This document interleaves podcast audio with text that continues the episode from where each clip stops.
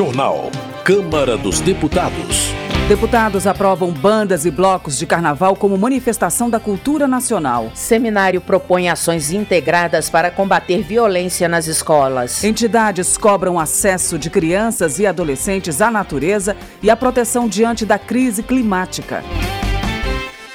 Boa noite. Entidades da sociedade civil realizaram o ato Crianças e Natureza no centro do Congresso, para cobrar medidas que, diante da crise climática, garantam o acesso das novas gerações a um meio ambiente equilibrado.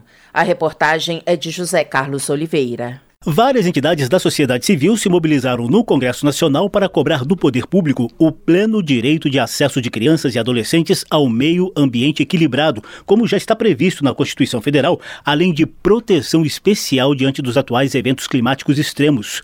O gerente de natureza do Instituto Alana JP Amaral sintetizou as principais medidas esperadas com o evento batizado de Crianças e Natureza no centro do Congresso. Diretrizes e fomento à educação baseada na natureza, ou seja, seja, um modelo de educação que realmente priorize o brincar e o aprender ao ar livre, medidas de resposta a desastres e riscos né, em relação aos efeitos climáticos, direcionadas para protocolos de resposta para as crianças e adolescentes, e também um olhar para as populações mais vulnerabilizadas, principalmente é, quando a gente olha as crianças indígenas. A mobilização tem o apoio da Coalizão pelo Clima, Crianças e Adolescentes e do Unicef, o Fundo das Nações Unidas para a Infância. Eles partem do fato de que as crianças estão estão entre os grupos mais vulneráveis às mudanças climáticas, com projeções negativas também para o exercício futuro de cidadania e de qualidade de vida. Segundo o JP Amaral, as entidades querem mudar o atual quadro de urbanização que mantém crianças e adolescentes emparedados em edificações com poucas áreas verdes. Hoje a gente tem 82% da população brasileira vivendo nas cidades. Isso implica, no modelo de urbanização que a gente tem, esse distanciamento da natureza, né? onde as áreas verdes são suprimidas a pequenas praças ou parques distantes. Quando a gente olha para desigualdades sociais, isso ainda é mais forte, né? Na periferia tendo maior supressão dessas áreas verdes. Outro dado do Instituto Alanda mostra que 61% das escolas brasileiras têm déficit de natureza e de área externa. JP Amaral citou alguns dos efeitos negativos na saúde e na sociabilidade de crianças e adolescentes. Maior índice de miopia por conta do excesso de telas que as crianças estão tendo, maior índice também de obesidade pela falta de atividade física ao ar livre, problemas de saúde mental por conta dessa falta de acesso à natureza, como modo geral. O coordenador da Frente Parlamentar Ambientalista, deputado Nilton Tato, do PT de São Paulo, apoiou a mobilização no sentido de incentivar a formulação de novas leis ambientais a partir do olhar de crianças e adolescentes. Nós temos na Constituição um artigo específico do cuidado com as crianças e adolescentes. Também na própria Constituição brasileira, um artigo, o 225, relacionado ao meio ambiente, inclusive para as futuras gerações. Então é um grupo vulnerável. E por isso que é importante este evento para formular e aprovar legislação que contribua para a gente ter qualidade de vida para todos, em especial para as crianças e adolescentes. Em recente audiência da Comissão de Meio Ambiente sobre Educação Climática, alunos do ensino fundamental de escolas públicas de Brasília manifestaram preocupação com o futuro diante das mudanças climáticas, como foi o caso de Gael Shelby. Quem mais tem a perder somos nós, os mais jovens, que corremos risco de enfrentar a cada dia temperaturas mais extremas. Somos nós que teremos que arcar com as consequências presentes e futuras das mudanças climáticas. Débora Braga cobrou medidas urgentes. Estamos sentindo na pele o aumento da temperatura em nossa cidade e em nossa sala de aula. Estamos correndo risco de termos escassez de água. Precisamos urgentemente realizar mudanças em favor da continuidade da vida. Não temos mais tempo para esperar. Durante o evento na Câmara, as entidades da sociedade civil lançaram o Manifesto do Direito das Crianças e Adolescentes pertencentes à natureza. Da Rádio Câmara de Brasília, José Carlos Oliveira. Desenvolvimento Regional. Charles Fernandes, do PSD, lamenta a seca que atinge o sudoeste da Bahia. Segundo ele, milhares de cabeças de gado estão sendo perdidas por falta de pastagem para a alimentação. O deputado alerta que a situação coloca em risco a fonte de sustento dos produtores de leite, principalmente os pequenos produtores, e pede a ajuda do governo federal. Anderson Pinto, do MDB, registra grave seca na região amazônica, sobretudo no Pará. Ele explica que os rios na região norte não servem apenas como fonte de alimento, mas também como vias de transporte para as comunidades locais. O deputado sugere a construção de microsistemas de água e a dragagem de canais para mitigar os impactos da estiagem e garantir o acesso a recursos essenciais. Economia. A divergência pública entre o presidente Lula e o ministro da Fazenda, Fernando Haddad, sobre o déficit zero nas contas públicas, ou seja, a previsão de que as despesas serão iguais às receitas, excluindo o pagamento dos juros da dívida, repercutiu em plenário. Na avaliação de Gustavo Gayer, do PL de Goiás, é humilhante para o ministro Haddad o fato de o presidente Lula contestá-lo publicamente e afirmar que o governo não vai alcançar o déficit zero. O deputado reitera que, ao gastar mais do que arrecada, o Brasil afugenta os investidores e aprofunda a crise econômica. Já Merlong Solano, do PT do Piauí, entende que a solução para o déficit fiscal não será rápida, porque o problema se arrasta, segundo ele, desde 2014. O parlamentar acrescenta que o presidente Lula sucedeu um governo que desorganizou a federação e abriu mão de vários tributos às vésperas da eleição, mas está trabalhando para reorganizar as contas públicas. Rosângela Moro, do União de São Paulo, faz uso do desencontro de informações dentro do governo sobre o déficit zero para defender a reforma administrativa. A deputada reitera que, para zerar as contas, é preciso cortar gastos, a começar pelo número de ministérios.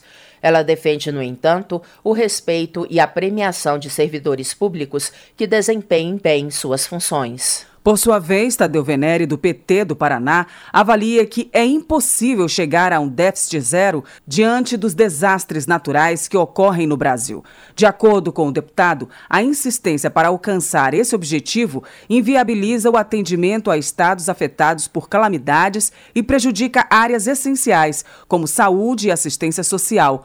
Ele entende que o equilíbrio fiscal não pode sacrificar a assistência aos mais vulneráveis. Política. Benedita da Silva, do PT do Rio de Janeiro, avalia que a gestão do presidente Lula mudou o país nos últimos dez meses de governo.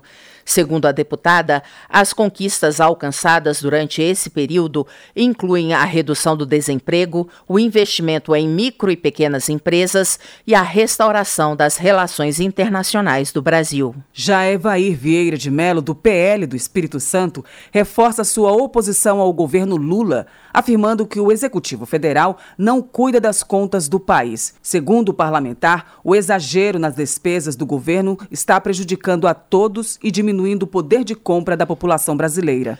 Por sua vez, Pedro Xay, do PT de Santa Catarina, desafia os deputados de oposição a apresentarem números e dados oficiais para comparar os governos Lula e Bolsonaro. Ele afirma que Lula se destaca em todas as áreas e cita como exemplo a atuação do presidente na política internacional, na defesa do meio ambiente e no combate à fome. Educação.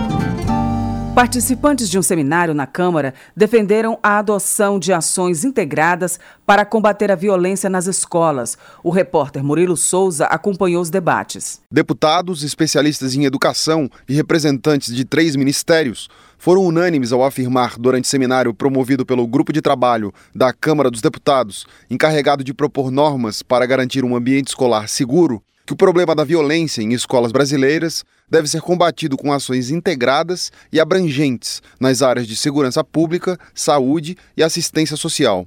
Coordenadora da bancada da educação na casa, a deputada professora Goretti, do PDT do Amapá, que presidiu um dos painéis do seminário, disse que o evento mostrou que é preciso entender a complexidade do cenário antes de agir. Temos aprendido que agir sobre a violência nas escolas demanda a criação de múltiplas estratégias, uma vez que um ato violento perpassa por múltiplas esferas. No mesmo sentido, a deputada Tabata Amaral, do PSB de São Paulo, que preside a Frente Parlamentar Mista da Educação, também destacou como importante resistir ao impulso de procurar respostas fáceis para um problema complexo. Vice-presidente do Conselho Nacional de Secretários de Educação e secretária da área no governo do Rio Grande do Sul, Raquel Teixeira relatou que a violência em escolas é um fato recente na cultura brasileira. De 2002 para cá, nós tivemos 49 mortes ocasionadas por ataques em escolas, 115 feridos, o que é um número inaceitável quando a gente lembra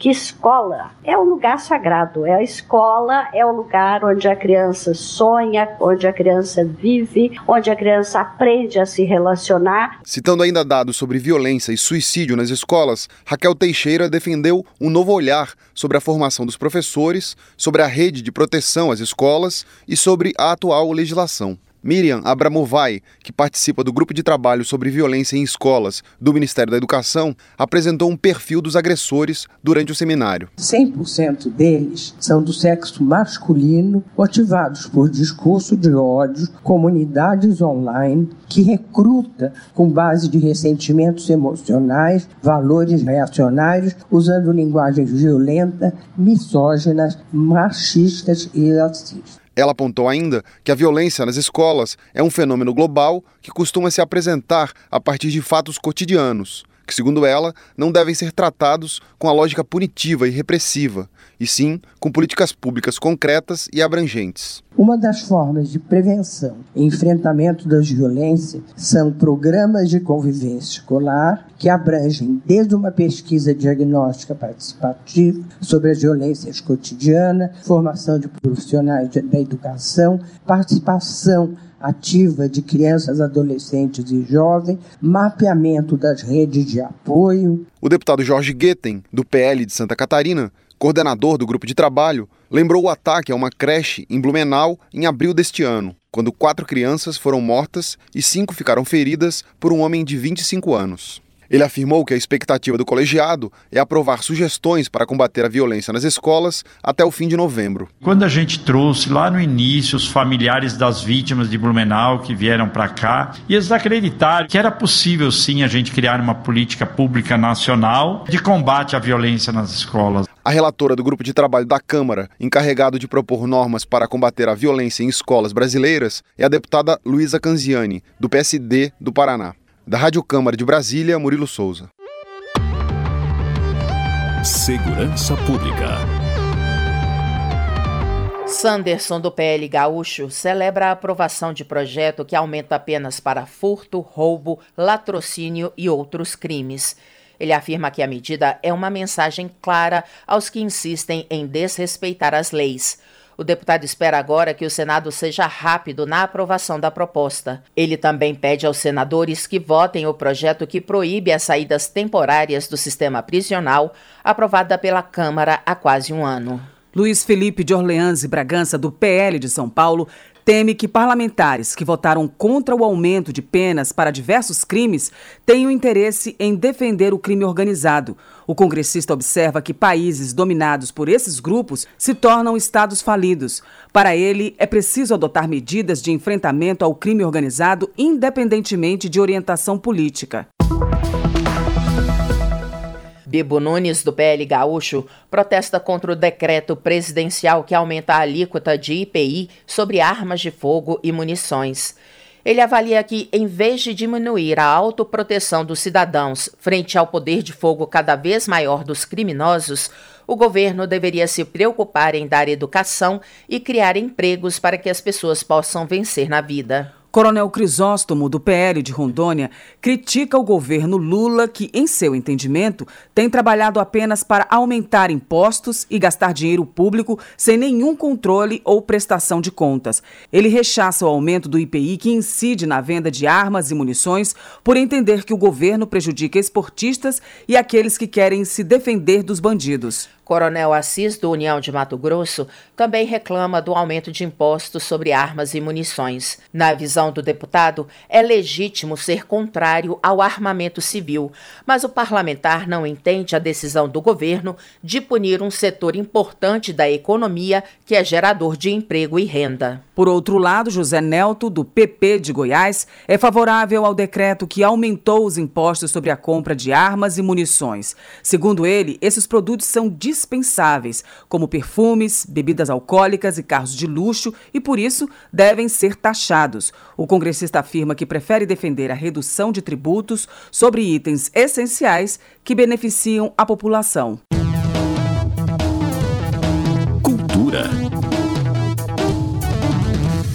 Os deputados aprovaram um projeto de lei que reconhece os blocos e as bandas de carnaval como manifestação da cultura nacional. Saiba mais na reportagem de Paula Moraes.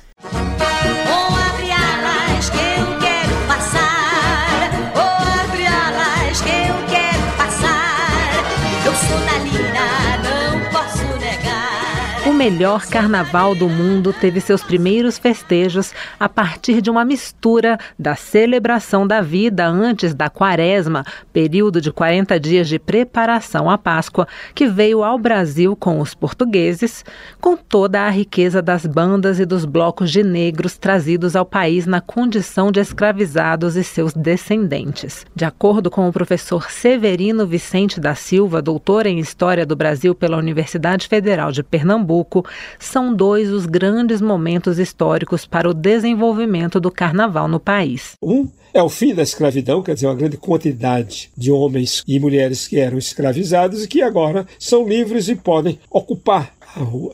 E, por outro lado, tem a, a República, em que o povo que não foi chamado para participar politicamente da criação da República, ele cria o seu carnaval, ele cria a sua República no carnaval. Oh,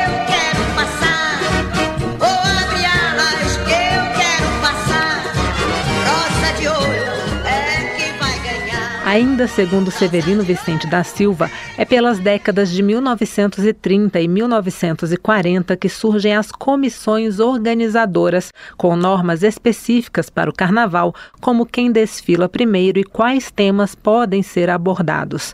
O historiador destaca a brasilidade do festejo. Carnaval é a coisa mais genuinamente brasileira, porque nela você encontra as tradições que vieram da Europa, mas você encontra as festas dos reis negros, as bandas tocadas por negros, descendentes de homens escravizados trazidos como escravos da África. Você tem os jogos de caboclinhos, os jogos de caboclo, e tem a, a imaginação popular, como por exemplo a brincadeira do morto carregando o vivo, do homem que dança com a maricota, que é uma boneca amarrada aos pés do bailarino. Você pensa que cachaça é água?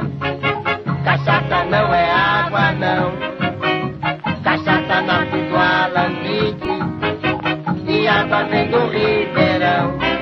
Uma proposta aprovada pela Comissão de Constituição e Justiça da Câmara reconhece os blocos e as bandas de carnaval, seus desfiles, sua música, suas práticas e tradições como manifestação da cultura nacional. A proposta estabelece também que compete ao poder público garantir a livre atividade dos blocos e bandas e a realização de seus desfiles carnavalescos.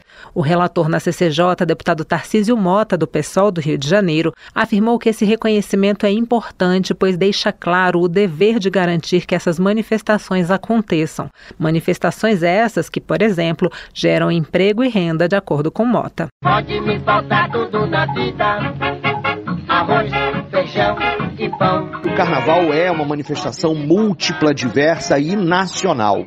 Ele se manifesta de diferentes formas em vários lugares do país. As famosas escolas de samba são muitas vezes reconhecidas como o maior espetáculo da terra. Mas o carnaval também é composto pelas bandas e blocos que tomam as ruas das mais diferentes cidades do Brasil, com pessoas fantasiadas a cantar machinhas, frevos, maracatus, a desfilar a alegria e a irreverência pelas ruas das mais diferentes cidades do Brasil. A proposta que reconhece os blocos e as bandas de carnaval como manifestação da cultura nacional pode seguir ao Senado, a menos que haja recurso para votação antes pelo plenário plenário da Câmara. Da Rádio Câmara, de Brasília, Paula Moraes.